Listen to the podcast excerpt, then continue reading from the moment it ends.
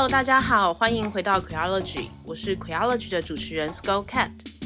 台湾从二零一九年通过司法院释字第七百四十八号解释施行法，也就是我们现在简称为同志专法的同志婚姻法律的时候，到现在二零二四年已经是第五年了。虽然说这个同志婚姻法通过了第五年哦，但是呃，这中间还是我们有不断的进步跟修正。讲到同志婚姻，我就想到当初呃推行这个同志婚姻的时候，我们有一句口号叫做“别人结婚干你屁事”。去年呢，就发生了一件干我屁事，但是让我很开心的事，就是我有一个很好的朋友，他在去年终于跟他在一起多年的伴侣结为七七，终于成功的结为七七喽。那为什么同志婚姻通过第四年、第五年，他们到现在才成功在法律上，呃，能够缔结关系呢？那其实主要的原因是因为他们是一对跨国伴侣。我们在通过这个同志婚姻专法的时候，一开始是要求跨国伴侣必须双方的国家都有通过同志婚姻，然后才能够来申请这个结婚登记。那直到二零二二年，经过很多团体，包括伴侣盟不懈的努力。那我们的政府终于有了一个草案，那二零二三年内政部就通过了用这个新函式的方式重新解释了这个法条，让即使对方的国家不承认同志婚姻的跨国伴侣，也能够在台湾缔结婚姻关系。今天很开心，我把他们都邀来了，跟大家分享一下这一路的经过，其中的辛苦，也跟大家分享他们成功的喜悦。欢迎我的好朋友明宝跟他的伴侣高高。嗨，大家好。嗨，大家好。呃，明宝，你要不要先大概说一下你们这个流程顺序？大概跟大家捋一下这个辛苦的过程。好，那简单的说，就是在境外面谈组。现在目前台湾有二十三个国家是需要境外面谈以后才可以申请结婚的。那所谓需要境外面谈的国家，就是包括我们的政府认为可能人口走私会比较严重的一些国家。那这些国家呢，他们的法律规定，就是我们跟他们呃在婚姻上的法律规定，其实就是你必须要先在这些国家有结婚的事实，这个事实是需要受到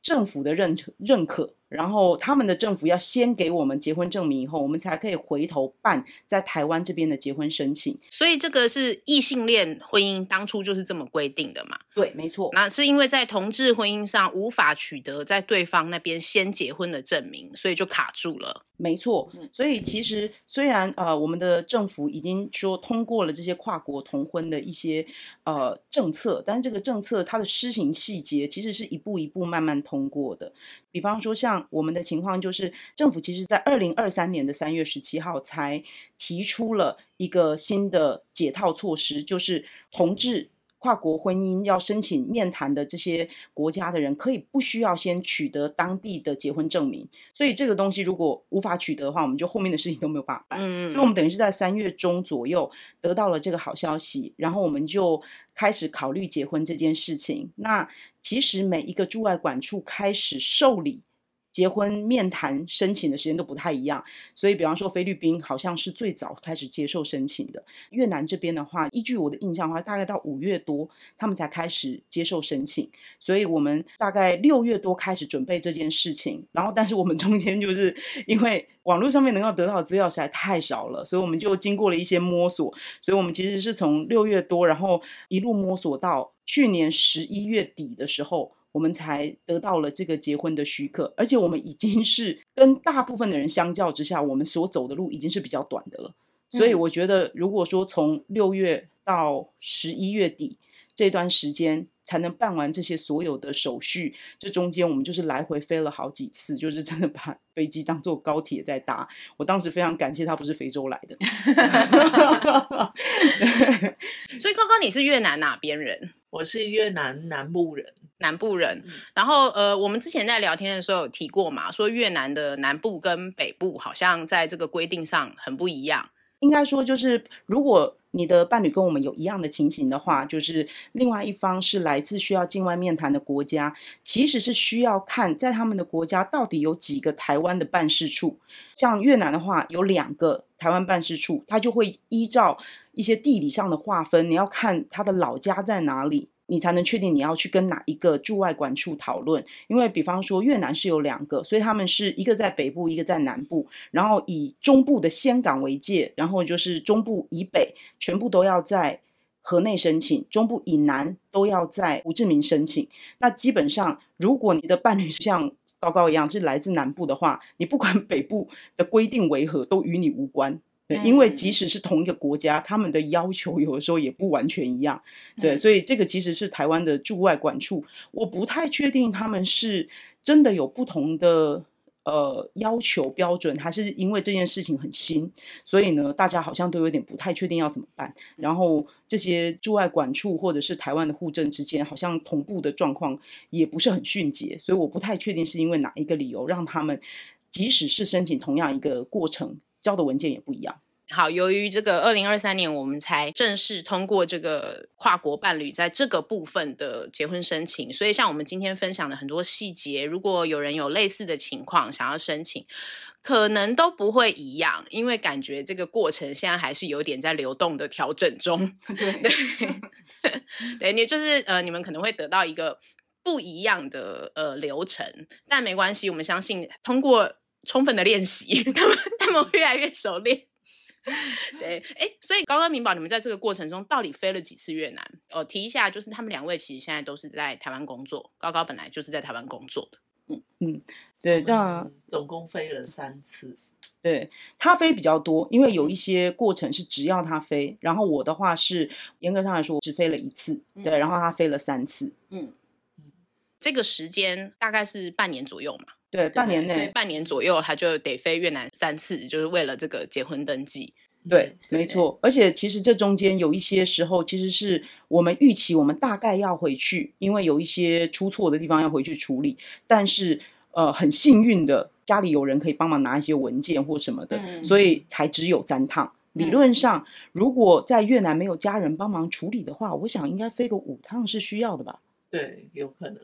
嗯，我觉得这个过程中的细节，也许不见得在现在有那么高的参考价值哦。但是就是陪着你们走过这一段，我觉得我们听过很多，觉得当时做很辛苦，然后但现在想来可能蛮有趣的事情。那其中一件就是高高的单身证明嘛，对，为了结一次婚，不知要拿几张单身 证明，你要不要聊一聊这个事？对，就第一次就是我们以为就是我可以呃用我的这个。应聘的身份在台湾就是直接申请结婚这样子，所以当时我是去驻台的越南办事处就问那个呃申请单身证明的这件事，然后当时呃办理的人就是他跟我说就是嗯可以办，就是因为我跟他讲说就是这个只会在台湾处理，跟越南政府没有关系。就是他们，所以你一开始是在台湾的越南驻台湾办事处第一次申请这个单身证明。对对对，嗯，是因为越南的单身证明要写，就是申请的理由是什么？嗯，然后如果结婚的话，你要写出来，就是跟谁结婚，嗯，那个人的身份证号码，然后住在哪，这样子要写的很清楚。然后我当时是这样写，就是跟台湾人结婚了某人这样，嗯，然后他的个人资讯之类的，我有说服他们是说我只会在台湾处理，就只在台湾有用这样子。可是，嗯、呃，我第一天就去问嘛，然后第、嗯、第二天我就真的去交件的时候，那个班的人他进去里面问他主管，然后出来跟我讲说，呃，这个东西不可以办，因为越南是不承认同婚的。哦，所以你一开始问可以，但后来在台湾这边就碰了个钉子，就对了。对对对。第二天交件的时候就不让你办。对，他说不可以办，因为越南没有通过。嗯嗯嗯。那所以就只好为了这个，就为了这个第一次飞越南，就是要办这些。应该说他当时呃试图说服那里的人，所以他。从原来可以办到他们说不可以，然后接下来他就说：“那我换一个方式，因为申请理由其实有几个可以选，所以他当时就说：那你如果不能以结婚为理由来申请的话，那你就让我用土地买卖为理由。嗯，对，所以他第一张其实真的就是在台湾的呃越南外管申请到的，所以他当时申请到的时候是申请了一张上面写的以土地买卖为由申请的单身证明。嗯，对。但是那张单身证明来的时候，我们都有点无言，因为我们两个真的也都本来不知道上面会写什么。那一张单身证明来的时候，上面以越南文标注了，就是禁止使用于结婚用途啊。嗯。就是没有禁止于别的用途，只有不能结婚。对对对对，它有几个申请理由，但他上面就特别写明了，就是禁止使用于结婚用途。嗯，对，所以我们两个就想说，那这一张。就废了，对，它到底有什么使用价值 可言？他们也没有告诉你说会标注这个，但结局就是你们就拿到这样子的一个文件。对，所以我觉得可能因为我们都没有以前都没有申请过，所以我们也不太确定。像他可能也是去申请了以后才知道，原来单身证明上面是需要写写明申请理由的。所以后来的结果就是，我看到这上面 写了就是禁止使用于结婚用途，我就很犹豫，因为我觉得这个状态下可能台湾这边会不接受。但是我们也没有办法在台湾，或者是我当时的想法也是，我们不可能在越南取得这个证明文件，所以我就写信去伴侣们问，因为我当时想到的事情是，也许我们需要一些团体的力量，了解他们所知道的资讯，所以我当时写信去伴侣们问，那我在粉砖上面，他们就给我回应，然后告诉我说，啊、可以加入他们的一个 Line 的群组。所以他们就把我加进去，然后这个 LINE 的群组，我觉得他分的还蛮细。那我被分进的这个群组是跨国群的境外面谈群组，所以我就到里面，然后就看了一些他们已经收在金华区的资料什么的，那就发现说，哦，其实越南这件事情，它也才刚刚起步没有多久。所以他是五月多起步，那高高就是在台湾这边申请单身证明，第一次踢到铁板这件事情是 大概六月初左右的事情，所以我当时也询问了，可是我觉得大家都不太确定这件事情要怎么处理，只知道这个是需要跟政府机构去沟通与了解。嗯，对，所以在这件事之后，我就写信。跟打电话到台湾的外交部去问，因为我觉得高高已经在台湾生活以及工作很久了，他是在台湾求学以及在台湾工作，所以我认为如果我们今天要结婚，他所有需要的资料证明他在这里念书，然后证明他在这里工作、缴税什么的资料，其实台湾应该都有。嗯，对，所以我当时很天真的想说这件事情，我就询问台湾的外交部，所以我打去外交部以后。外交部的人员才告诉我说，这件事情不能在台湾处理，他一定要透过外管处理。所谓的外管，就是指台湾驻胡志明市台北经济文化办事处这边来处理。所以我必须要写信去问，所以我甚至是在我们的外交部是没有办法直接问我们要怎么处理这件事情。他告诉我说，所有的事情都只有驻胡志明市的办事处可以问。所以连细节都不会给你的，嗯、因为他们就是他们也不是服务不好，我怀疑就是他们真的这件事情不知道，对他们就是真的不知道，嗯、所以他能够做的事情就是把他们的 email 或他们的网站交给你，嗯、然后告诉你他们的电话，嗯、就这样。对，其他的话，我觉得他们就是一个总机的功能，对，就是如如实的。把你的需求传达给 驻胡志明办事处，这样他是如实的告诉你，你有什么方法可以联络到胡志明办事处而已，给你一个联络方式。哎，对对对 对对对对对对。然后，所以后来我们就联络了以后，就发现说这件事情，呃，你别无他法，即使高高所有的资讯都是在台湾可以找到资料的，但是你所有的东西都要回到越南去办，然后接下来才有了他回越南去办单身证明第二版的故事。对，好。所以你回越南办单身证明第二版的故事来吧。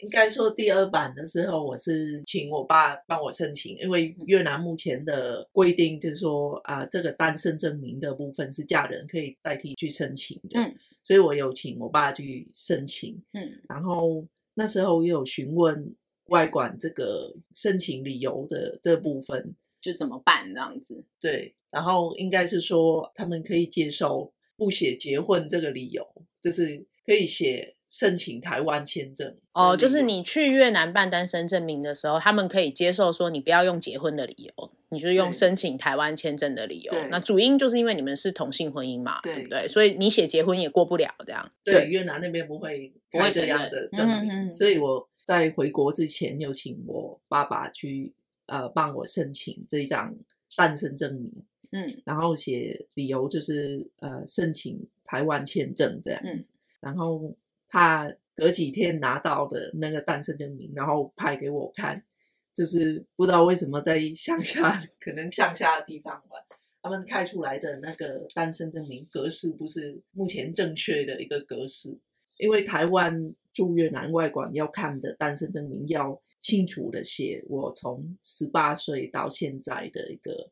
婚姻状况，嗯，可是他那个单子上面没有写日期。他其实只出示他当下是就是单身的状态，是单身，对对。但是台湾的要求是要你从十八岁到现在都是单身，呃，不是，他是说他要知道你从十八岁到现在所有的历史，就是对对，对你如果离过婚或什么的，他要看你这一段所有的历史，而不是只是你当下单身。嗯、所以他们其实并没有一个统一的格式。应该说，他们的统一格式上面可能并没有台湾要求的这一项。嗯，对，所以我不是太清楚，是因为他来自就是比较农村的地区，嗯、所以我不太确定是因为那个地区的问题还是。越南人跟越南人结婚可能不需要到那么清楚的日期，哦、所以他们跨国的关系，因为他并不知道我们是要申请结婚。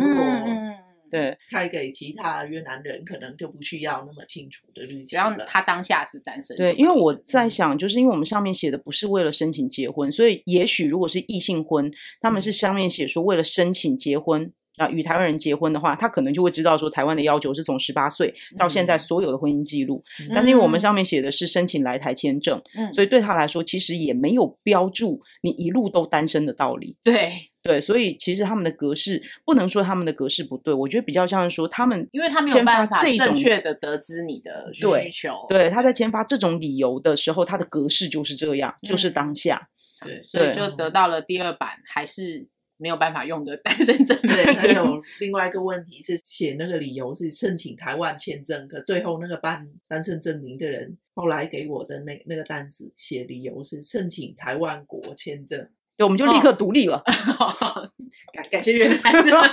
我都不知道他们这么站在我们这边。我们就立刻得到了国际的承认。所以我看那个这样写应该是不行，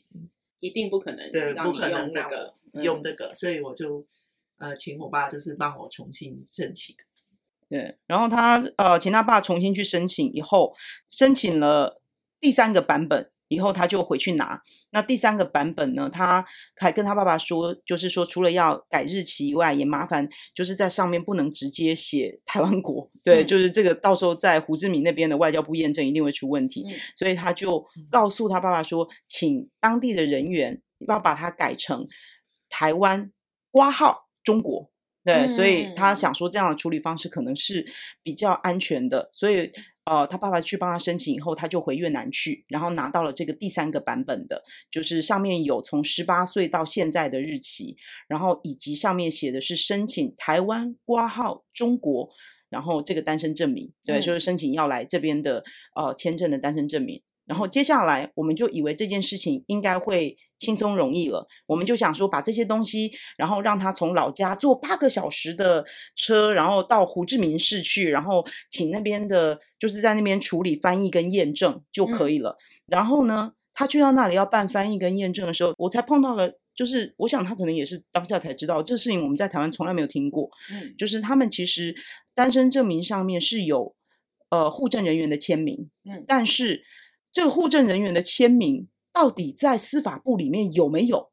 这是一个谜。对，因为他们这个户政人员的身份在司法部有没有被认证？对，就是他的签名的签样。嗯、对，哦、是那个签样，就有点像我们去银行，就是凭签名认证。哎，对对对，但是因为他们不是每个小地方的公务人员，他的签样在司法部里面都有。嗯，所以我们当时去的时候，就先碰到了一个很有趣的情况，就是他们说。去办的时候不保证这个人的签样是在司法部有的，嗯，那我当时的感觉就是说，嗯，这个东西那没有的话，我们该怎么办？难道要重新找别人申请吗？嗯，然后他们说，嗯，你可以花五千块。帮这个人在他们的司法部里面申请一个签样，就是他们的政府的内部人员需要的签样，我们可以从外部帮他花，对，办一下，对，花花个五千块，是台币五千块啊，不是越南盾，台币五千块帮他办这个签样。当时我们两个就觉得这件事情，尤其是我真的觉得从一个台湾的角度来说，我觉得真的匪夷所思。对，然后呢，我们就心里想说，好，那我们就就不管了，硬着头皮先申请。因为当时其实我们的飞机票这些都已经买了，而且因为我一开始没有预料到这个文件来回，包括除了单身证明以外，还需要申请另外一个司法二号的一个文件。那个文件就是有点像我们这边的无犯罪记录，嗯、对，都比我们想象中的时间长。所以我这边的申请文件只有三个月的效期，所以台湾这边的文件我是很快就拿到，我在一个星期内就办完了。但是问题是拖到他这些东西都要拿齐的时候，我的文件就几乎要过期了。你这方的文件的三个月的期限已经快到了。对，所以我们当时就想说，好，没关系，我们就先赌一赌。所以我们就把东西送出去。送出去以后呢，过了可能几天吧，对，可能一个星期左右，我们就得到了一个令人振奋的消息，跟一个令人沮丧的消息。嗯、对，然后令人振奋的消息就是。那个户政人员的签样，司法部里有啊、哦，省了五千块，是没错。我们就想 说，那就一帆风顺了吧，是不是？你就可以拿回来了嘛，嗯、你就可以去就是翻译啊，然后验证就拿回来了吧。嗯、结果被胡志明的外交部推荐了，嗯、理由是你不能写申请台湾挂号中国的签证，嗯，你要写申请中国挂号台湾的签证，什么玩意儿？对，就是你 抬头不能错的，对对，所以你就好像玩了大富翁，然后玩了一圈，然后回到运气原点，嗯，然后你又要回到老家去重新办一张，所以来了第四版。对对对，然后为了结一次婚，要证明自己单身四次。对我，我个人觉得这个整个过程很魔幻，就是你以一个台湾人角度，真的不知道这件事情可以这么复杂。然后我觉得对高高来说很痛苦的一点，就是因为他已经在台湾工作，他是一个上班族，他就要为了这张东西，然后一直很焦虑，就是啊、呃，要飞回去吗？或者是这件事情是可以请家人处理的呢？因为有些东西就是还牵涉到他的各种证件，那他在回去拿。第三版的时候，他就把他在家里的其他的文件顺便拿回来了，比方说他的身份证啊、他的户口名簿、出生证明这些之后也需要缴交的文件拿回来了。嗯，所以最后在他的家人要再帮他去申请下一版的时候，就碰到了一些问题，因为他们认为你的证明文件不够。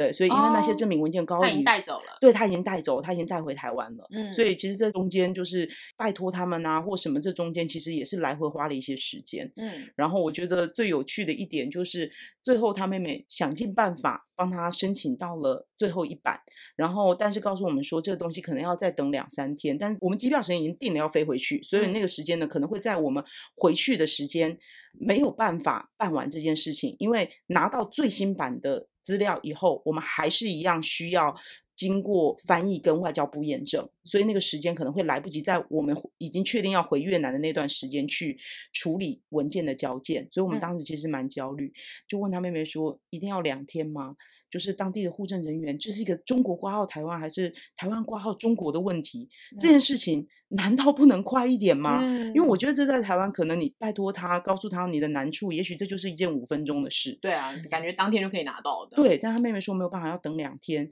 因为他研究了一下，发现那个人只会用一只手指打字。好，所以他没有办法。对，我心里想说，就是一个中国挂号台湾，还是台湾挂号中国问题？即便只有一只手指，应该是五分钟可以打完。对。我心里想说，这真的让人好焦虑，好想进去帮他打字。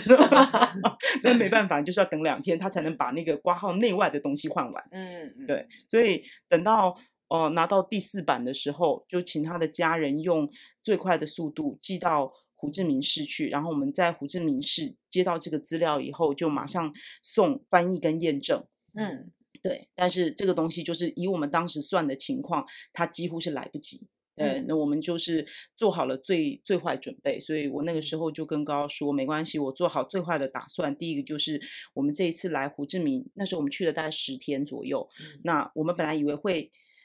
很悠哉的办完这件事，因为我本来预期是我们大概八月底九月就可以办这件事情，然后我已经把我的机票延到十月，所以我觉得十月应该可以好好的处理这件事。但实际上是我们十月到的时候，所有的东西都几乎拿不到，所有的越南方的文件都还在 对胡志明的各个公家机关中奔跑，对，所以我们就。心里很担心啦，但我跟他说没关系，嗯、我们最糟的状况我们就当做去胡志明玩一趟吧，对，玩个十几天。那之后如果真的不行，那我们就再飞一趟回来，然后再飞一趟。嗯，对。那其实我想，只要现在是上班族的人，对，都应该可以了解这个过程。不停的请假，其实是一件比听起来更加煎熬的事情。对啊，压力很大，公司的感受啊，同事的感受啊。对，而且当时高高就在开玩笑说，他原来在台湾拿的是应聘工作签，嗯，然后他担心在我们办完这整个流程以后，他如果拿不到一亲签的话，他的应聘工作签也没了，都还没结，工作都要丢了。对，没错，没错，对，所以我们最后才在胡志明市拿到这个第四版的单身证明以后。然后还有拿到他其他另外一个就是无犯罪证明这个记录，经过翻译跟验证以后，在我们离开越南的倒数第二天，对，终于成功的交了件。嗯，对，所以这个就是一个很魔幻的单身证明的旅程。对，对，那就是在台湾，然后在越南，然后来来回回要申请个四五张，嗯、你才有办法摆平这么容易的一件事，弄到百里加急。对，真的真的。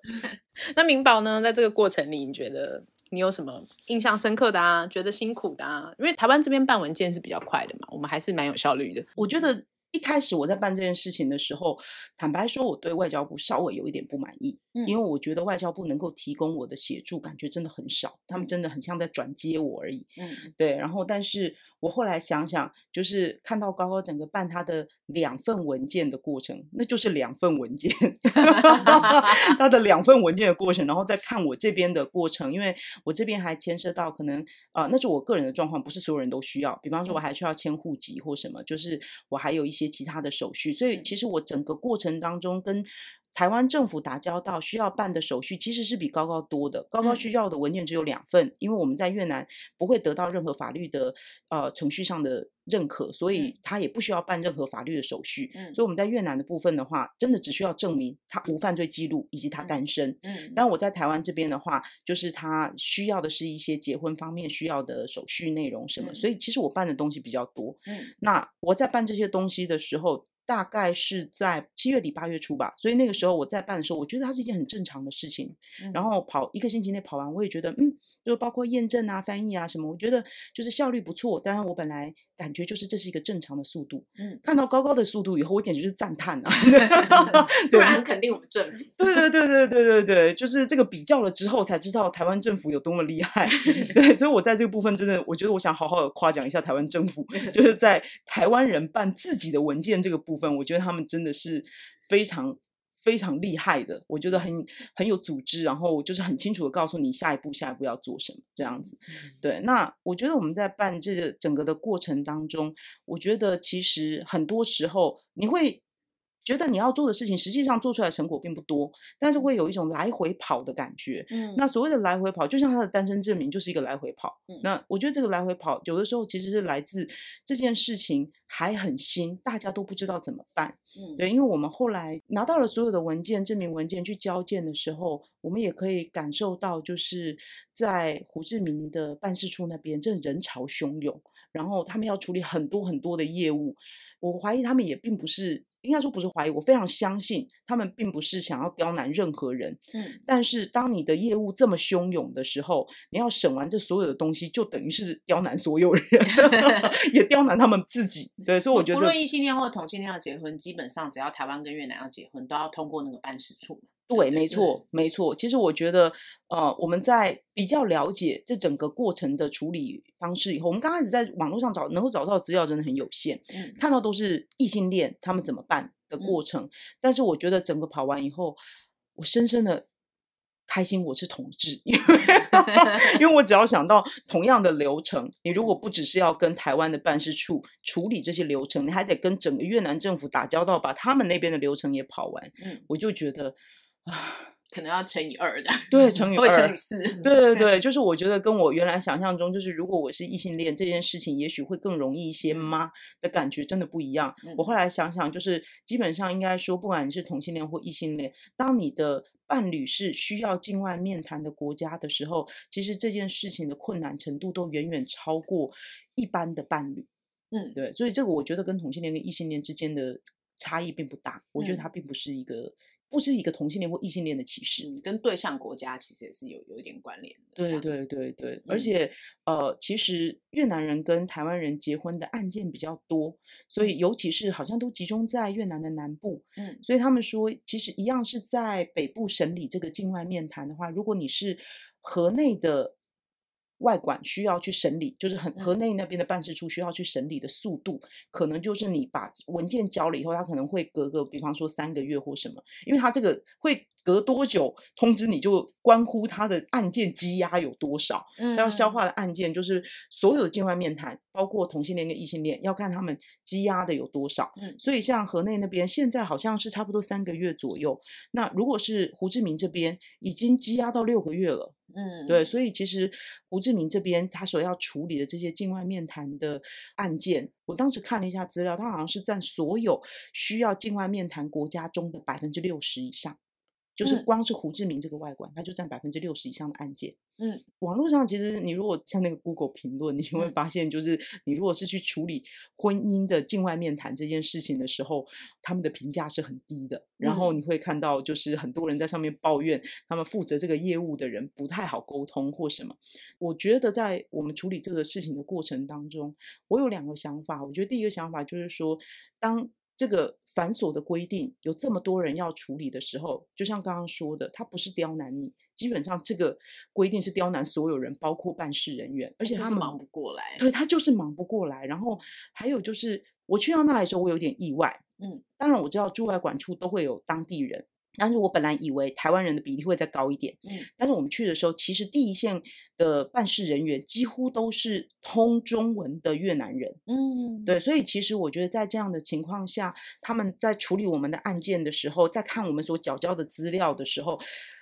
我觉得其实像我们的情况，就是我们缴交的资料大部分都是中文资料，嗯，所以我觉得他们在办这个事情的过程当中，那个大家缴交的中文资料，有的时候，比方说像财力证明，每个人提出来的财力证明可能不一样，可能最传统的财力证明最常见的可能是银行存款证明，可是有的人可能他还提出了有价证券的证明，或者是他可能提出了土地持有的证明或什么。那其实对于这些第一线的办事人员来说，他在看到这些东西的时候，他不见得第一眼他就认得出来这是什么东西。东西，嗯，所以我在网络上其实就会看到有人分享说，他们在缴交文件的时候，他们缴了应缴的文件，但是。呃，办事人员在收件的时候没收，他以为这个东西不是他们所要的，所以他就没收。嗯、但是等到后来的时候，又要求他们说，你们去补件的时候，他要求你补，比方说财力证明，他就认为说，我已经有土地或者房屋的权状了，为什么我当时你不收，你现在又叫我再飞一趟去处理这些问题？嗯，对。但其实我觉得，考虑到他们的第一线人员，其实很多都是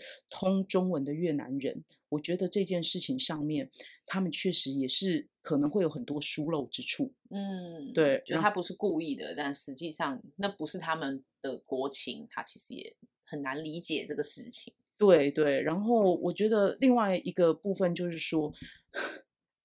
我觉得每个人有自己处事的逻辑，但是他们可能在负责这个境外面谈，可能就只有几位人员，嗯，所以。其实负责我们的那位人员啊，我觉得他，我觉得他并不是人不好，对，但是我觉得他 为他的评价平反一下，我觉得他并不是人不好，可是他可能就是他表达的逻辑，就是不是一个很清楚的逻辑。因为我们回到台湾来以后，我们申请了免面谈，然后那他们柜台那边的人就告诉我们说，我们申请免面谈的话，缴交所有的文件之后是回台湾等。二到四周以后，他再通知我们。嗯、那他其实更倾向是希望说，我们其中一方是在越南的，嗯、他比较希望就是通知在越南的越方，嗯、这个二到四周以后，我们的免面谈的结果如何？对，但是我告诉他们说，我们两个人都要回台湾，我们在台湾工作，所以就是千拜托万拜托，说请你就是打到台湾来，或者我们就请他们说，你们可以写 email 吗？嗯、对，他们说不行，不能写 email 的理由是因为。Email 里面说不清楚。好，对，我觉得这个对我来说是跟我们一般来说思考逻辑不一样。我觉得一当一件事情复杂到某个程度的时候，你文字写下来，文字是比较清楚。对，文字是比较清楚的。对，而且我觉得你甚至于只要告诉我通过或不通过就好了。嗯、对，但是他们当时非常坚持说他们不能用 email，、嗯、所以呢，我们接下来二到四周里面，我们就是所有的时间，只要是上班时间，我们都得随时随地的注意着我们的手机是否有电话打来。嗯。那个过程里面有一点煎熬。其实我的工作是一个不太方便接电话的工作。嗯、我的工作其实是一个，当我在工作的时候，我得完全投入在我的工作里面。嗯、那如果我接电话，其实会影响我工作的内容。嗯，对，所以我当时非常焦虑，所以我就要不停的把电话就是贴身带着，因为我不知道他要打给谁。嗯、我预期他会打给高高，因为他本来一开始是很希望能够打给月芳。嗯，但是最后奇妙的事情是他打给我。嗯，而且他们当时有说，就是只有通过才通知，不通过是不通知的。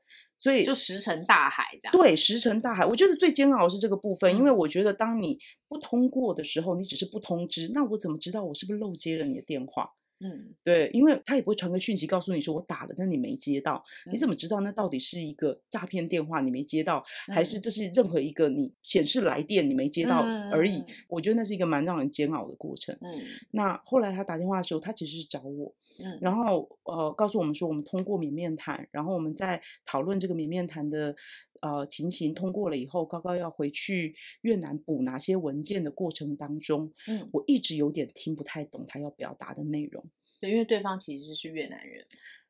我一开始以为这个只是单纯的语言问题。对，当时我有点不太确定他哪些部分是对着我说的，嗯、因为我觉得他们也不太清楚这件事要怎么处理，所以就会出现一种，他就告诉你说啊，你要你回来越南这边的时候，要请你的伴侣带回 A 文件、B 文件、B 文件这个需要吗？B 文件这个可是他已经在台湾了，那这个 B 文件到底要不要？这个好像不要。那 C 文件好了，这样就是他在跟你讲话的过程当中，我在写笔记的时候一直很困惑，对，就是 你哪个部分是对我说的，你哪个部分是对自己说的？我觉得他把他的脑内旁白都说出来了。然后在这样的情形下，我就听了好几次，然后我再三跟他确认说：“那请问我是否要让我的伴侣带回去的文件就是 A 文件、B 文件跟 C 文件呢？”嗯、我再三确认，然后呢，他就跟我说：“对。”然后我就告诉他说：“那因为我们就是蛮担心这个过程里面可能我们还有一些需要沟通的部分，嗯、你可否就是告诉我，呃，我跟你如何联络？”嗯。他就告诉我说：“哦，你就按照我现在打电话过来上面的电话号码，你拨回来，然后拨某一个分机号码，就会找到我。”嗯，但是我当时觉得很奇妙的一件事情，如果有人知道的话，也许可以跟大家分享一下，就是有机会就是留个言或什么，到底是怎么做到？这个我不是很确定。我当时接到的电话其实是一个零二开头的电话，嗯，所以我当时的第一个反应是：难道是外交部打给我吗？嗯，对，但是不是，是。胡志明的驻外管处打来对，直接拨来，但是我不知道他为什么显示是零二的电话，嗯，所以呢，我当时就再三跟他确认说，是这支零二什么什么的电话吗？他就说，对，你这个电话拨回来，然后如果有什么问题你就拨回来，然后打什么分机号码，嗯，然后我就再三跟他确认那个分机号码。然后他就说：“对，就是这个。”好，我就想说：“OK，那关于文件、关于联络方式，我都再三确认了。我想应该是可以的。而且 像你认识我很多年，你就知道我的工作是跟外国人有关，对对对，所以其实我个人认为我是一个非常擅长于听稍微有点外国口音的中文。嗯、对，就是这个，这个是我长年累月的一个练习，所以我个人觉得应该一般的台湾人听的也不会比我更清楚。嗯，后来我们就真的发生了一些需要再跟他做确认的事情，嗯，然后我就拨了这个电话回去。那神奇的事情是，拨回去以后再加上分机号码，你如果是不通，那我就可以理解这件事情可能就是你真的没有办法打这个电话，嗯，你要用别的方法联络他，嗯。更神奇的事情是我拨了以后他通了，他打到我们的迈阿密外管去了。嗯，对，我拨了 N 次，然后都只能打到迈阿密的外馆，所以你不断的骚扰迈阿密 外馆。对，我想我只能说，唯一的好处是因为他们跟我们有时差，所以他只会说现在不是迈阿密外馆的工作时间，对，请你工作时间再打来。所以我们当时很很焦虑的状况，因为高高就是又买了机票要回去，嗯，但是我们的文件上面有一些呃，他可能要通知我们的内容，我们没收到，所以我们需要再确认。嗯，所以后来我又不得不打电话去问我们的外交部，嗯，所以我就跟我们的外交部说了我们的情况，说啊，我们接到了这个通知电话，可是当时以为的这个电话号码在回拨之后是不能通的。嗯，然后请问，到底越南办事处那边的分机号码是什么？嗯，因为既然我都能打回迈阿密外馆，就表示这个电话号码应该是有意义的啊。嗯，对。然后他们就告诉我说，我也不知道为什么打去会是零二。嗯，对，就是我们这边的外交部人员完全不能理解我这边显示的电话号码为什么会是零二，嗯，或或者是这个电话号码我回拨以后加上分机号码，为何我可以打到迈阿密？对，就是我们在这个仅有七分钟的这个通话时间当中，因为你如果打外交部的话，他们就是每七分钟就会切断你的电话。嗯，对，就这七分钟的时间缠斗了一阵，然后外交部的人也非常困惑，我们的外交部的人也完全不知道是怎么样打到外管去的。对，所以最后我们就回到第一次我跟外交部联络的状况，他们给了我呃胡志明办事处网站上的电话。嗯，叫我们打国际电话，嗯，然后打这个国际电话的过程是 你有一种很挫折的感觉，因为我那天狂打，然后打到我实在是没有办法，我要工作了，所以我就让高高打，然后高高接着打，他也打了好几个小时，打到要崩溃。他就说只有两种状况，第一种状况就是你打过去就直接断了，嗯，第二种情况就是有人接起来，然后。跟你说几句话，他又断了。嗯，对，所以基本上呢，就是一个打不通的一个电话。所 以他们网站上那个电话就是名存实亡这样。对，真的那个电话要打通，我觉得真的是上辈子要烧好香。对，他是可能要龙柱香 这一种。会真的，我觉得那是一个很需要阴德的电话。你阴德值不够是打不通的一个电话。对，所以我我怀疑我们那天两个人加起来可能打了有几百通吧。嗯，对，然后后来。就是在最后他们下班前的工作时间结束前的两分钟，嗯，我打通了，我打通了，然后我就非常感动的，就是再跟那个人确认一下，就是我们中间到底要补什么样的文件。所以他可能本来告诉我说你只要准备 A 跟 B，现在他就说啊你要准备 A、B、C，可能要多几个文件这样。嗯，然后呢，我就说好好好，没有问题。那因为在这个过程当中，高高很担心，然后所以高高也有写信过去，就是虽然我们平均跟他们。呃，通信的过程，知道他们的外管大概是需要两个星期以上才会有回信，嗯，对，因为他们可能要处理的信件量真是海量吧，嗯，所以呃，高高先写了一封信过去说，我们想联络，可是一直联络不上，嗯，对，那后来在我最后一刻打通电话以后，高高又再写了一封信过去，嗯，跟他们说谢谢，我们已经联络上了，嗯，所以你们就不必再打回复，对，不用回复了这样子，所以我后来跟高高确认了一下那两封信的内容，其实我觉得写的相当。客气温婉，对，都不是指责的语气哦，就是很单纯的通知说情形是这样，然后感谢他们的协助。但是我想，可能那边的工作人员他已经忙到，就看到 email 他就一肚子火，对，我觉得可能是，所以我第二天就收到了一个咆哮电话，就我心里想说，哇，之前要打给你超级困难，然后呢，接下来对第二天我就收到了一个咆哮电话，就是我们那个经办人员打来，非常生气，然后问我说，为什么你们要写 email 来？为什么你们昨天有什么事情我没有跟你们讲清楚？你为什么要写 email 来？我心里想说，哇，以他愤怒的程度，他应该来不及打开那封信，下面一封还没有打开，对，他已经把咆哮信传来，对，他就问说，你为什么要写两封？对，然后我就跟他说啊，因为昨天的状况是这样，嗯、所以我们的第二封其实是要告诉你们说，谢谢你们的协助，嗯、我们已经了解这个内容。对，然后他还就是非常愤怒问我说，你跟你的女朋友是从来不沟通的吗？你们不联系的吗？对，我告诉你的事情，你不会告诉他吗？所以我我那天心里想说，好，就是当有一个人失去耐心的时候，另外一个人总是要保持耐心，把这件事情做完。所以我那天就用一种我觉得哄孩子的一个心情，然后就是好好的跟他解释。跟他解释说，其实这个事情跟你想象有点不大一样。嗯、对，我们并不是写信去抱怨的，并不是上面开头是中文，下面就一定是抱怨内容。他可能就是平时实在受到太多抱怨的轰炸了。对对，而且我觉得他们确实就是有很多要处理的事情，所以不只是结婚申请，他们其实还有受理其他的来台的各种签证申请。嗯、像我们要去胡志明驻外管处交文件的那一天。嗯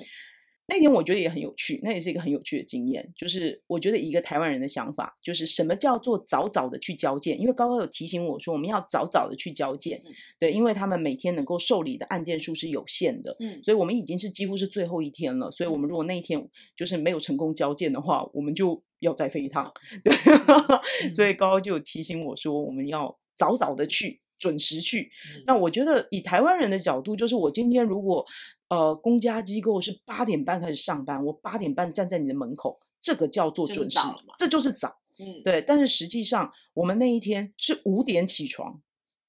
啊，早上五点，他们是早上八点半开始工作，嗯、我们就早上五点起床。高高把我叫起来的时候，我眼皮都还没张开呢。然后呢，高高就跟我说，我们现在就要出发了，然后叫我起来洗脸刷牙，然后要去交文件。然后我就跟他说，我们从这里到那里要多久？这不是一个很近的距离吗？嗯、因为我们就住在驻外管处，可能开车只要十分钟，十到十五分钟的一个距离。然后高高就说，对，但是你现在已经很晚了，你赶快起来，你不要再拖了。然后呢，他就拎着一个就是。还没醒，对，还没醒的一个一个台湾伴侣，对，然后我们就拿着所有的文件。我觉得刚刚那天让让我感觉就是，我看着他的时候，我觉得他真的是一个单亲妈妈，就是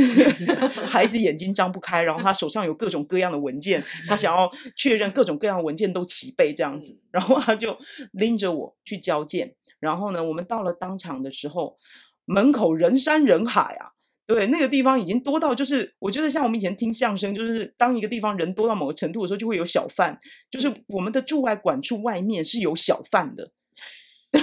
它已 经天然的形成了一个市集，对，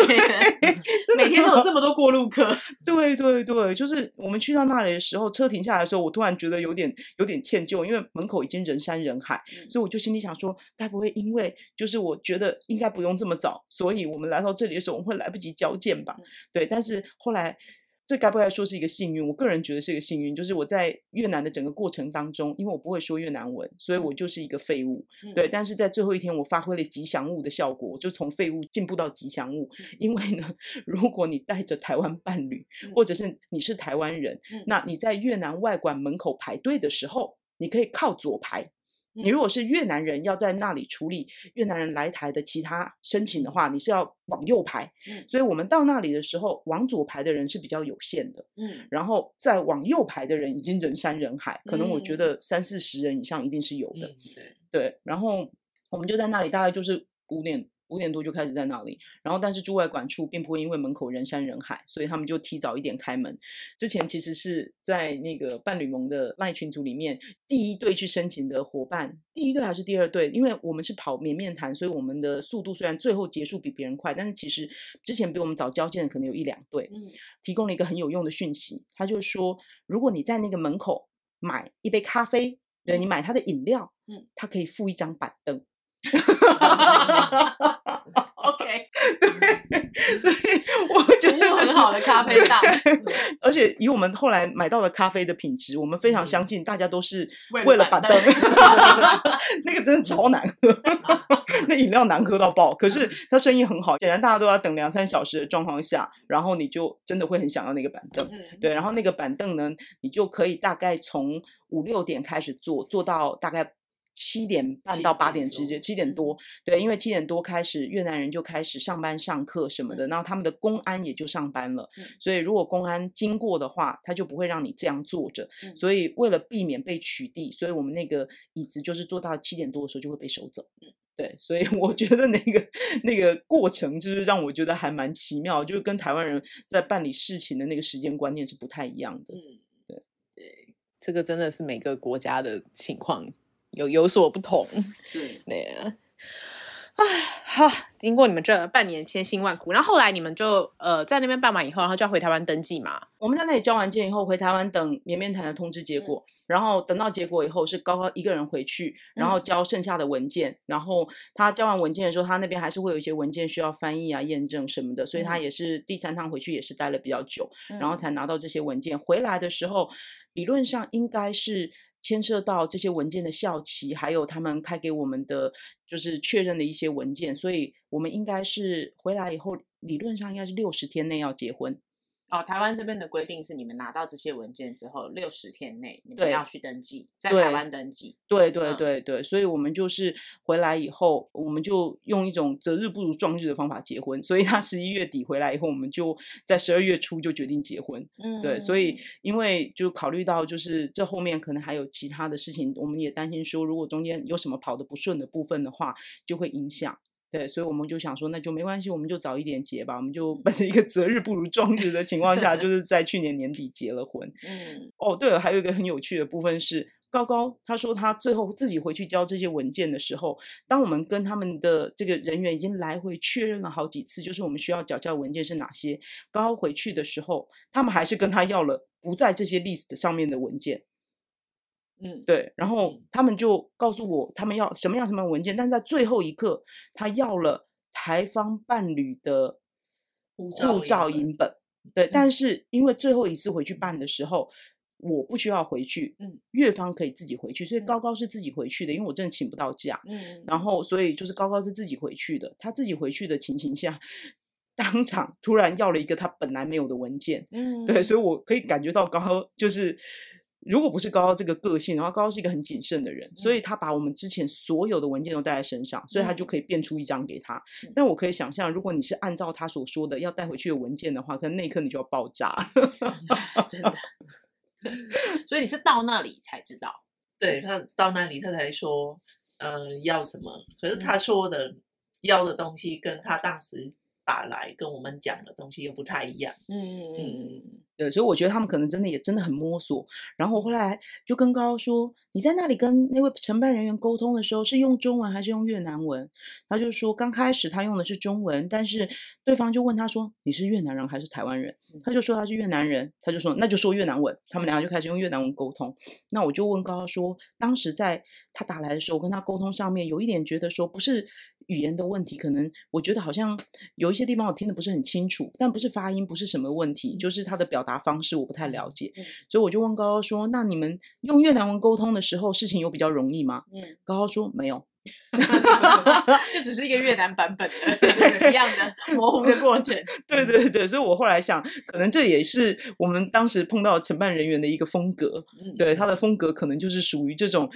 你好像听到了一些什么，但是你又不太确定他告诉你的那些东西是不是他知道的，或者是他确定他要的。你们的整个流程就是抽一大把盲签的。对对对，所以就是高最后一次回去的时候，我听到他在那里就是收走的文件，其实跟原来说的不太一样，而且临时要求了台方的护照影本这件事情，我其实有一点惊讶，因为我跟高高说，我再三确认了你需要的东西，然后高高就说，幸好我把所有的文件都背回来了。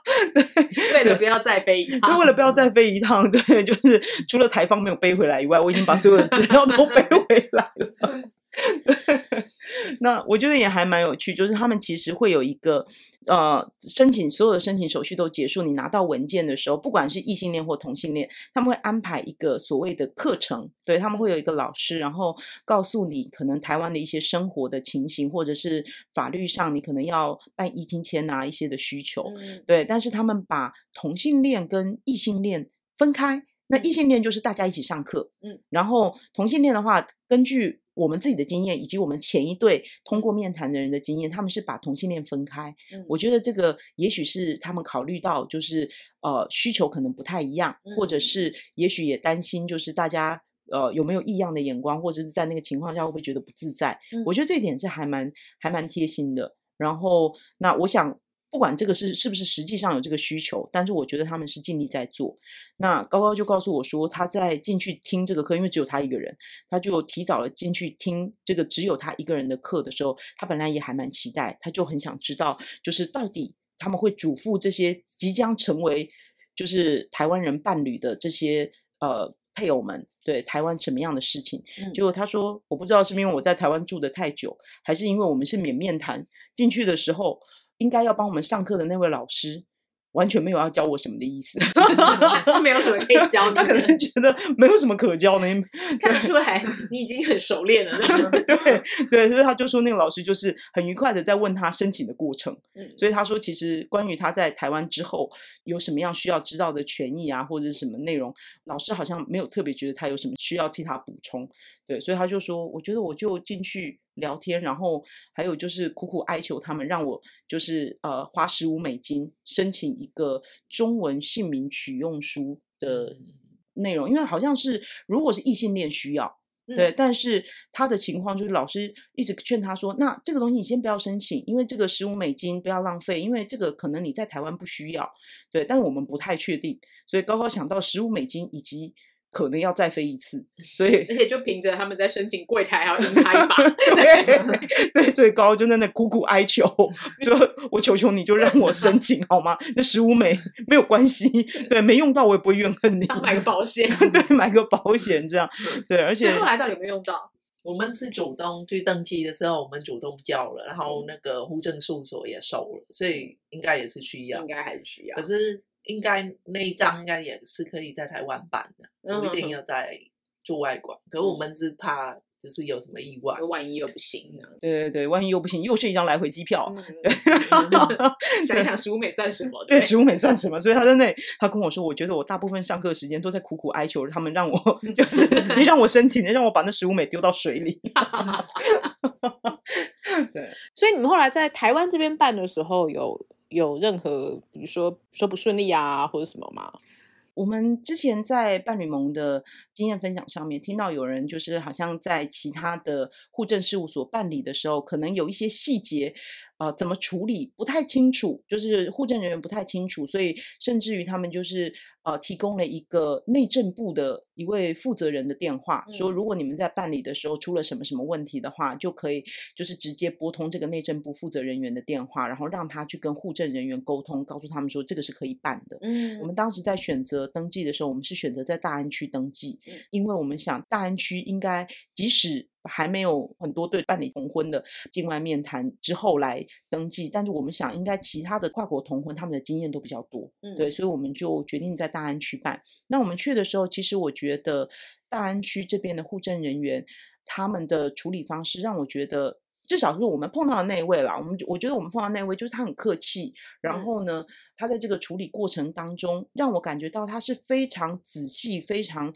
小心，然后谨慎的再三检查。可是他不是不知道他要做什么，嗯，对，因为我觉得在这个过程里面，我们其实可以理解，当我们像无头苍蝇一样在找各种各样的资料，而我们都不清楚怎么做的时候，其实我相信很多呃外管的人员或者户政单位的人员，可能也跟我们一样。不太确定，你更有头绪。对对对，他们的头绪可能也没有比我们更清楚，所以我本来预期的是，他可能会有一些办理的过程，他可能需要请示他的主管，或者是他需要去询问一下怎么办。但是这个整个过程里面，我觉得其实他们都没有出现这个部分。我觉得他很清楚他要做什么，嗯，只是因为呃高高的资料都是以越南文或者是英文呈现，所以他需要很仔细的再三核对。所以我们去的时候，我本来以为结婚登记是一个三十分钟的事情，我们后来大概登记了可能两个多小时吧。嗯、我觉得他整个下午就是可能好像都只服务了我们这一两对吧，嗯、对，我们就一直赖在他的柜台。对，但是他就是很仔细的去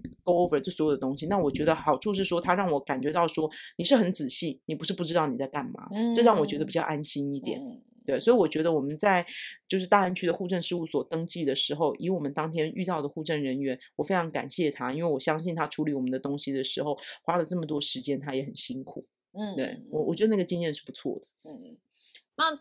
就经过了这个 半年的辛苦，终于成功之后，如果有就是呃跟你们的情况类似的，就是对方他的伴侣的国家是不承认同志婚姻的，然后他们想要开始办这个，那明宝以你的经验，你有没有什么建议他们？比如说先从哪里寻求建议啊，或者找资料啊之类的？嗯，其实我觉得第一个就是我想要。告诉大家说，虽然这个过程里面有很多细节是一直在变动的，因为外管也在也在慢慢的累积经验，了解他们要怎么处理这件事，所以我们能够分享的呃细节可能对大家不是特别有意义，对，因为就是不管是这些细节的执行方式，或者是每个驻外管处的要求可能不尽相同，但是我觉得我很想跟未来要走这条路的人。对，我想告诉你们说，就是其实这条路前面已经有人走过了，然后我觉得能够找到的资料、参考的东西也会越来越多，所以这条路你在走的时候会碰到一些意外的，然后有一点无言的或者是狗皮倒灶的事情，但我觉得这条路是真的，你在走的过程里面你不孤单，而且前人已经走过，路会越来越明朗。嗯关于就是说，你刚刚提到说有没有什么样的管道？我自己觉得可能现在目前的情形呢，就是如果是你最近就要开始办，我建议你双管齐下。所谓的双管齐下，就是说，第一个你可以不用透过外交部了啦。我觉得如果你跟我一样，就是伴侣是需要境外面谈的话，透过外交部它真的是一个转接功能，所以我觉得你真的不用透过外交部了，你就直接确认你的伴侣以他的户籍所在地。他到底应该在哪一个台湾的驻外馆处处理申请文件就好了，你就直接写信到那个驻外馆处。现在你如果让我重新办一次，我就会直接跟越南那边谈，对，我就会直接跟胡志明一二三，对对对，我们就直接跟胡志明谈就可以了，因为你绕过外交部，事情也不会比较明朗。嗯，然后我觉得直接跟外管谈，然后外管告诉你你需要准备哪些文件，不管你是需要申请面谈，或者像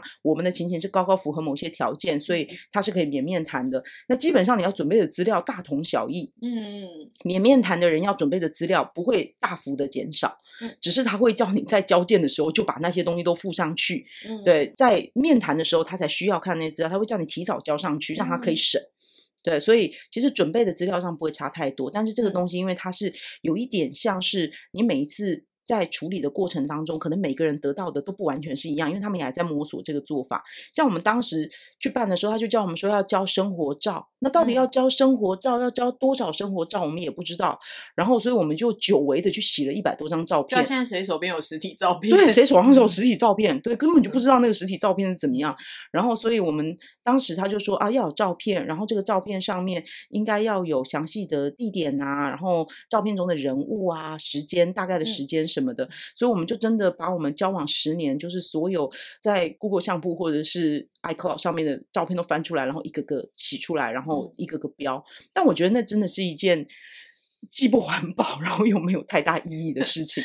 而且这样的标注过程其实很不容易看清楚。对，所以我们后来就决定说，除了要交实体照片之外，我们就另外准备了一份彩色影印的。像 PowerPoint 那样把它印出来，然后就是呃六张 PowerPoint 合成一张 A4 大小，这种就是有彩色影印的照片，旁边有一些照片细节这个做法。因为我觉得这个理论上它也是一个比较好看的内容吧，嗯、对，所以我们后来付了这个以后，过一段时间高高上网去看的时候，好像外管的要求就变成是你们所付的照片要用 A4 的方法呈现。对，所以我觉得他们其实也一直在调整这个，就是有修正。对对，调整修正这个内容。然后哦，对，还有就是他们完全不接受任何电子形式的东西，所以你没有任何东西可以用 email 的方法寄给他，你所有的东西都要砍倒世界上的树，对，要纸本的。对对，所以我们去到那里的时候，真的看到他们柜台上面就是堆积如山的这些资料，因为大家都得交一大本资料去。嗯、对，那有很多东西他会告诉你要交，但是你会很觉得。不太清楚你到底要交什么，因为像我们申请免面谈，所以他就会告诉我们说要有交往详细经过书。嗯，我们交往十年，我有点不太确定详细要详细到什么程度，要写一本小说吗？超过三年是谁记得起 来？对，所以我们当时在写这个的时候，我就跟高高说，如果我们的免面谈不通过。那就表示我们要面谈。我们当时十月交件的时候，他告诉我们说，如果免面谈不通过，我们是隔年的三月，也就是二零二四年的三月，我们要回去面谈。那我就说，我们那个详细交往经过书里的内容，在面谈的时候，他就可能是他需要询问的资料。嗯，但是我们里面有很多资料，我自己都有点记不太清楚。嗯，对，因为如果交往十年，你真的记得？你在什么时候牵手吗？你在 什么时候决定两个人要在一起吗？或者是你在什么时候就是呃，就是发生第一次亲密关系或什么？我觉得这种东西就是。他想要你在这个过程里面去证明你们是真爱，嗯，对，你们是真的有交往过程。嗯，但是以我们交往十年，而我又不是一个很重视细节的人，我觉得那些东西，就算我很勉强的回忆起来写上去，到时候如果真的要面谈，你要问我，我一定要考前重新复习才行，不然我考口试我一定会 一定会出贼的。所以我那个时候就很困惑，跟高高说：第一，有些事情我真想不起来了，嗯，然后我说第二就是。就算我想得起来，我们可否一天奔回全垒打，就是一天奔回本垒，可以吗？一 一天把该做的都做完。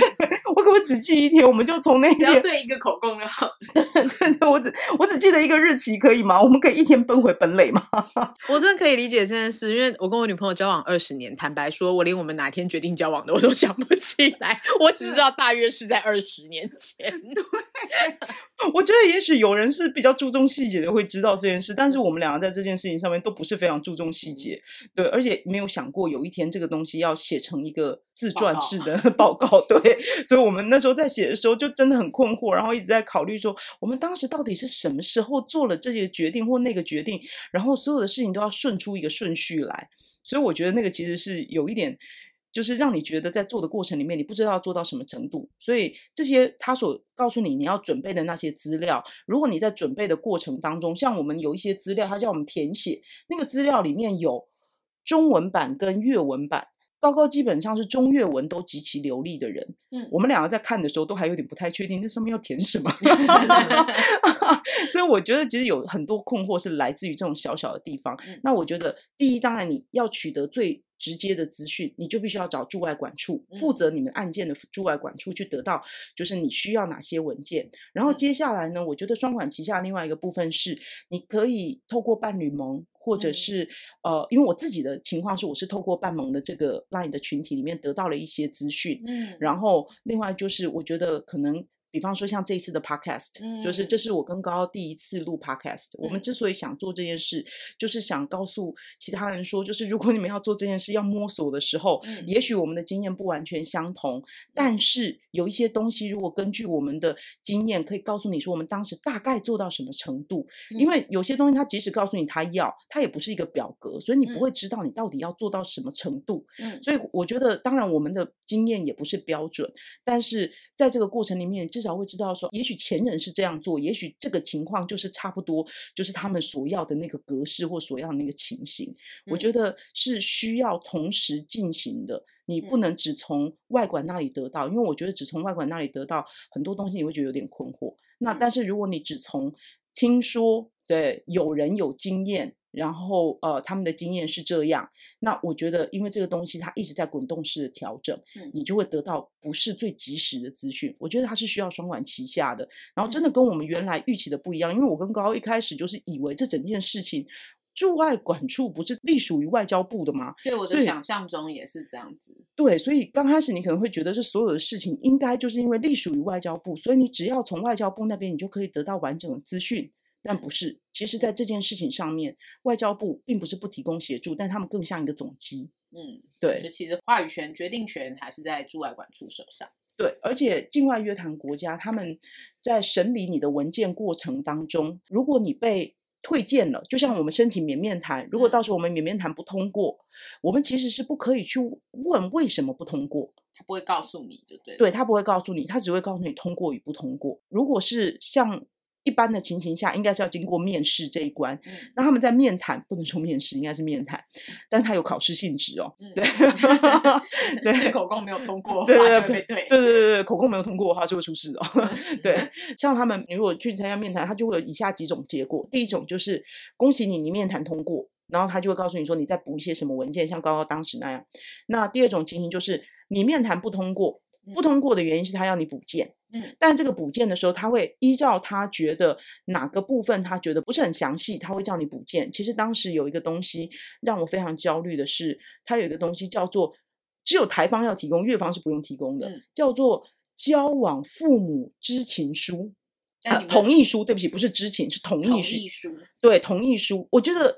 这个东西对我来说非常荒谬，就是在台湾你超过。十八二十岁，你结婚你都不需要任何人的同意了。嗯，对。然后我们已经远远超过成年的年纪。嗯，我不知道别人的情形怎么样，但是我自己的情形是，如果我需要一个父母同意书，上面就是需要我父母的签名以及呃身份证的影本贴在上面的话，我其实是不可能得到的。嗯，对，所以我当时看到后面有可能他会要求你补件的时候，可能会希望你附上这个。我觉得其实这个是让我非常焦虑的一件事。我觉得像之前我们前一对通过面谈的人，他们其实是在面谈那个阶段就直接附上了这个同意书。嗯，但是我觉得这是个人的家庭情况不一样。我的家庭情形，我相信如果这个标准拿来要求很多同志的话，你简直是要求他出柜。对，基本上就是对这一份同意书就是强迫。就算我觉得，就算是异性恋，应该也是有拿不到这个同意书的。对，因为这个是同性恋、异性恋都会有的。台方这边可能会被要求提供，或者是你可能就会希望你的面谈顺利，所以你就主动提供。这个东西也会有不同的程度。就是比方说，他如果觉得希望你提供这个的时候，他可以要求你要经过公证哦。嗯、对，经过公证就是对，因为我们当时还纷纷很踊跃的要当你的家母嘛。对 对对对，因为我当时很担心，对，我当时真的担心的头发都白了，因为我觉得我们前面就是经过了这么多东西，然后高高来回跑，经过那么多辛苦的事情，我无法告诉高高说，因为我没有办法取得我妈妈的签名，嗯、所以这个东西我们在最后一刻如果他要的话，我们是拿不出来的。嗯、所以我的朋友们都非常意气相挺，对，每一个人都要帮你签那个东西，对对。但是这个东西它可以要求你，就是要经过公证，嗯、经过公证，那就是必须要是父母双方，嗯、然后到人对对本人到公证处去，带着他们的身份证明文件，所以那个东西的话，它就会变成是没有人可以帮忙的。所以我觉得，虽然也许这个东西不是每个人都碰到，嗯、也不是对每个人来说都困难，但是我觉得在缴交这些文件的时候，听到这个其实是很煎熬的一件事情。嗯、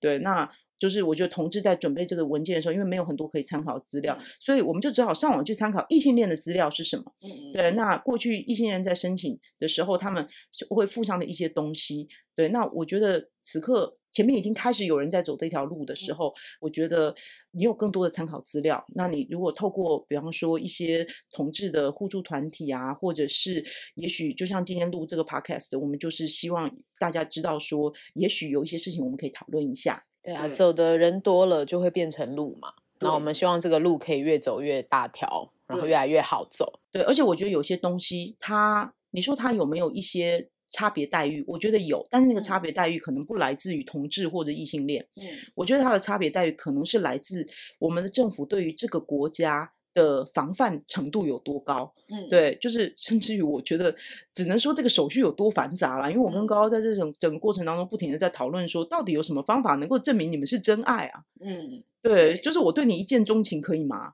对，我们交往十年跟一见钟情，难道我们就能够从这个交往时间长短，我们？在一起的合照多少，证明我们能不能就是真爱走完这一辈子嘛？嗯，就是我觉得他这个手续其实很难证明是否是真结婚。嗯，对，对啊，因为像我跟女友交往二十年，但我本人是一个讨厌拍照的人，对，那我可能拿不出二十张照片，对，没错，立刻就会评被评判为假结婚。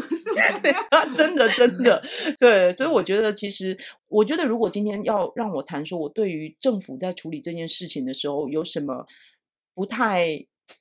我觉得不够不够完美，就是确实这个部分是很明显的需要就是改进的一些地方。我觉得其实是对于所谓境外面谈这件事情，嗯，就是境外面谈，其实政府提供的一个概念是说，呃，之所以要这么复杂，然后处理境外面谈这件事情，是要减低人口贩运的可能性，嗯，对，但是实际上。我觉得人口贩运这件事情，它真的只透过这个方式审查你的资料，审查的更严格，让你就是有更多的人必须要透过代办。其实像我们是同志，我们是自己办，嗯、然后可是其实异性恋，我知道很多人都是透过代办，嗯、因为要跑文件实在太麻烦了，你没有那个时间来来回回的一直飞，然后还有就是从五点坐到坐板凳坐到七点半，对对对，而且很多时候你不知道，就是一个文件你要等两个星期可以吗？四个星期可以吗？嗯、对，因为像高高申请的文件，我们有很多都以为一个星期会下来，可是实际上它可能变成两个星期、四个星期，而且是没有理由的，你不知道为什么。对，所以我我觉得这个状态下，政府的这个处理方式，你只会让更多的人想要找代办处理这件事。但是其实像我们填写的文件当中，就有一部分是你是否是透过代办。嗯，对，你如果是透过代办，你要把代办的这些呃资料写下来以后，他在审你的资料就会特别严格。嗯嗯，对，因为他认为你透过代办嘛，嗯、所以这件事情很有可能不是真爱。真的，嗯，对，你可能不是真结婚。啊、对，那但是我觉得透过代办，我以前也觉得说，你们如果要结婚，为什么要透过代办？代办感觉上就好像是从介绍到什么，然后一手包办那种包办婚姻。嗯、对，但是我们自己办过以后，我就觉得哇，这件事如果有代办的话。我们可能也想走这条路，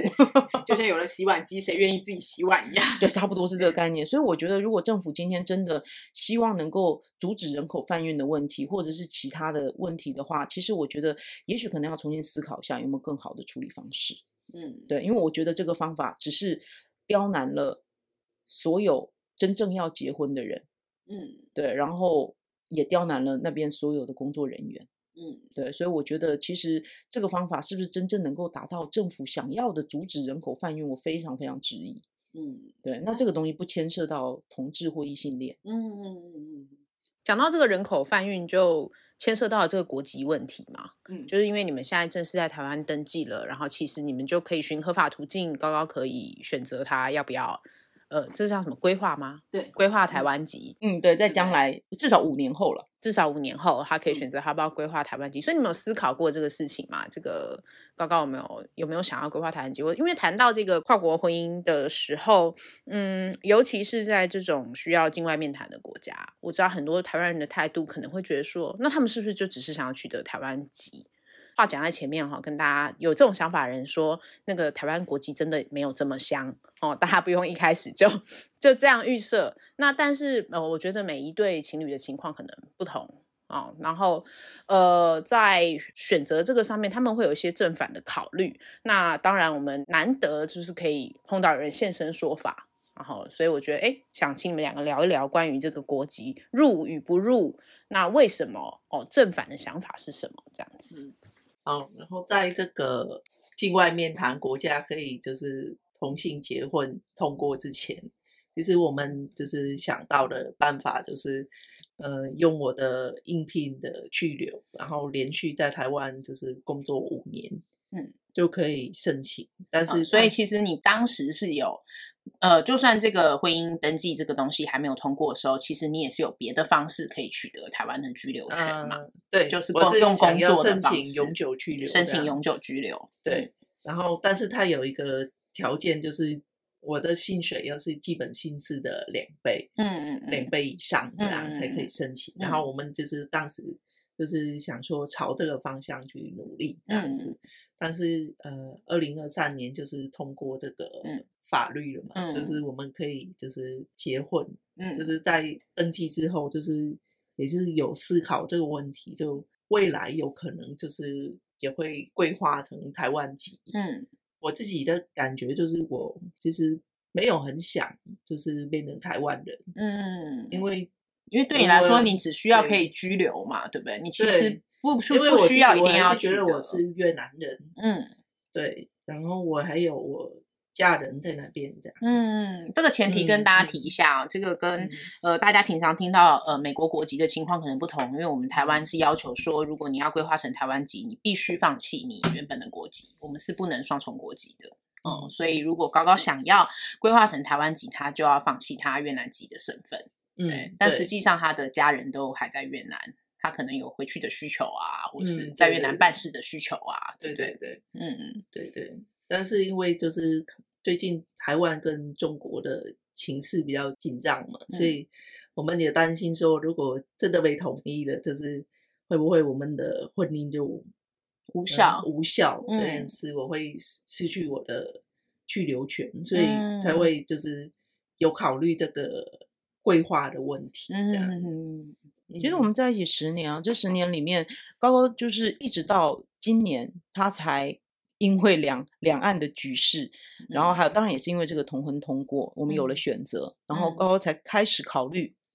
是否要规划。嗯，其实我们在这交往十年内，高高都蛮清楚的表明，他只要永久居留权。嗯，因为他觉得如果台湾的情势是很稳定的，嗯、那他在台湾他也要有工作能力。嗯、对，所以他其实以他就是应聘的这样的资格，应聘就是。原则上就是白领工，对，别白领工作的意思。嗯、按照这边的，就是规定的话，他其实工作五年之后，他的薪资达两倍最低薪资以上的水准的时候，他就可以申请。他可以在第五年到第七年这中间这两年申请，就是永久居留权。我们本来的想法是说，确实我们很希望他有永久居留权，因为有永久居留权的意思就是说，他有一个。呃，休息啊，生病啊，然后人生需要停下来一下的这样的选择，嗯，因为你如果原来是拿工作签的话，嗯，你就是一刻不能停，嗯，对，因为你停了以后，你就会失去。就是你的工作的权利，而且工作签的限制比较多。比方说，你的工作签如果是 A 公司签给你的，你不可以兼职做任何其他的工作。嗯，对，所以你只能做 A 公司的工作。然后你如果在 A 公司这边的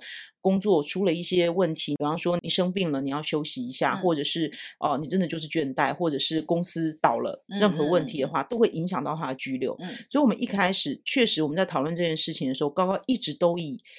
永久居留作为他的目标。嗯，对，因为他觉得永久居留在台湾的环境稳定的状况下，永久居留就表示我们可以一直在一起不分开，嗯、就很够用了。对对，就很够用。所以其实我们在一起的前九年，高高从来没有讨论过他要规划这件事情。嗯、当然，一也是你也可以说他当时没有这个选择，但是我也非常确定，就是高高一直到现在他都不是真的很想规划。嗯，对，所以我觉得有的时候我在看关于这种。境外面谈国家，不管是同性婚姻或异性婚姻上面，大家在讨论国籍这件事情的时候，嗯、有的时候我会觉得，因为我自己的生活经验，我会觉得有一点好笑。嗯，就是大家都会觉得好像这些国家的人他就很想到台湾来，但是实际上是我从跟高高开始交往到现在，高高一直说，嗯，我其实觉得放弃国籍是一件。对我来说很挣扎的事情，嗯，对，因为台湾人可以持有双重国籍，是当你的第一国籍是台湾人，像我们出生就是台湾人，嗯，我们可以拿美国籍，我们可以双重国籍，嗯，但像高高这种，他本来就是外国人，他要规划取得台湾国籍的时候，他是需要放弃他原来的国籍的，嗯，并不是简单的就可以持有两个国籍，嗯，其实我觉得你要一个人跟他的原生的国家、原生的家庭做这样。当然，你不是永久不能回去，但是它其实是一种切割。嗯、我觉得那个放弃其实是一种切割。对，不论是感受啊、宣告上，甚至是实际可能很多回去的方便上，都是。对，因为台湾人去越南是需要申请签证的，所以难道高高以后每一次回回国去看自己的父母、看自己的家人，申请签证，他都还要申请签证吗？嗯、所以其实我觉得这件事情真的不是像很多台湾人想象的，就是呃，如果你跟一个越南人结婚，他就会赶着要入籍，然后再把他一家老小全部都拉过来。嗯，其实我觉得现实上真的。不是这样，至少我们的情形，我这十年来都没有感受过是这样的。嗯，对。但是你刚刚提到国籍，其实我觉得这件事情是让我觉得，就是今天我们要在要结婚这件事情上面，也让我觉得很感动的一个部分。嗯，就是当我们开始谈要结婚这件事情的时候，那我其实就是觉得高高应该会维持他原来的意见，就是他即使改成从呃应聘签改成一亲签，嗯，我也认为他应该是。呃，想要用一金签去跑五年的这个流程之后，可以申请永久居留。嗯，对，我原来觉得高高的个性，他就是应该以他的需求，以他自己平常的对这件事情的看法，我想他也应该只要永久居留。嗯，对。但是高高今天就跟我说，因为他觉得两岸情势紧张，嗯，所以他跟我说，这是他第一次。考虑是否要入台湾籍？嗯，对，我坦白讲，我觉得如果台湾国籍有这么香，在这个两岸情势紧张的情况下，他就更不应该申请。嗯，对，因为这就是台湾国籍最不香的时候。嗯，对。但是他跟我说，他觉得如果我们的同志婚姻在呃越南是不受到承认的，嗯，所以如果有一天我们真的被统一了，对，嗯，真的就是局势有什么变化，嗯，而我们之间的关系。在中国过来统治我们以后，我们就不受到承认，嗯、所以他的这个得到永久居留可能生变的情况下，嗯、他觉得我又不能跟着他去，嗯，对，然后他又不能留下来的情形，他觉得我们这样的情况下，就是没有任何一个东西可以保障我们，也许能够在一个地方终老。嗯，所以他说这是他第一次开始考虑，如果来得及，对，在事情生变之前，嗯，对，最好事情永远不要生变了，对。但是他说，如果来得及在事情生变之前，他跑完他五年的依亲签，然后呃申请规划，如果在事情生变的时候，我们两个人都已经取得台湾的身份，嗯，那那一刻中国不能告诉他说。因为你是越南人，人对，嗯、然后或者是呃，因为你跟你的伴侣的关系是同婚，嗯、所以你必须离开台湾。嗯、他说：“我想要跟你在一个我们两个都有身份的地方，我们可以好好一起终老的地方。”嗯，所以他跟我说这句话的时候，我其实非常非常的感动。嗯，然后我跟他说。可是你不担心我们就是走着走着你就变成中国人了吗？嗯、然后，然后他就很开心的跟我说：“哎呀，处理共产党我比你有经验。”太有道理了。对，那一刻我，我们这些处理共产党的菜鸟。对对对，你们才刚刚学习，我可是从那儿出生的呢。所以他就很愉快的跟我说：“就是你不要担心这个小事，就是这件事情的话，处理共产党我比你们有经验多了。” 哎，好，非常就是感谢你们今天来分享这个。然后，如果听了这一集，有人有可能相关想要问的问题，那也可以留言或者私讯给我们，我们会愿意把这些讯息可能转给明宝跟高高。那我相信他们在这中间有任何可以让你们参考的意见，他们也都会很乐意提供。然后。呃，也希望我们现在平稳的幸福，就算微小也可以一直持续下去。对，那谢谢大家今天收听这一集 Quiology。那你们两个还有没有什么想说的？好，没有，那我们就跟大家说再见喽。那听众如果喜欢我们的节目，那也可以透过 QR Code 请我们喝杯咖啡，或是按赞、分享、推广我们的节目给你们的朋友。那谢谢大家一路以来的陪伴。那就到这里了，拜拜。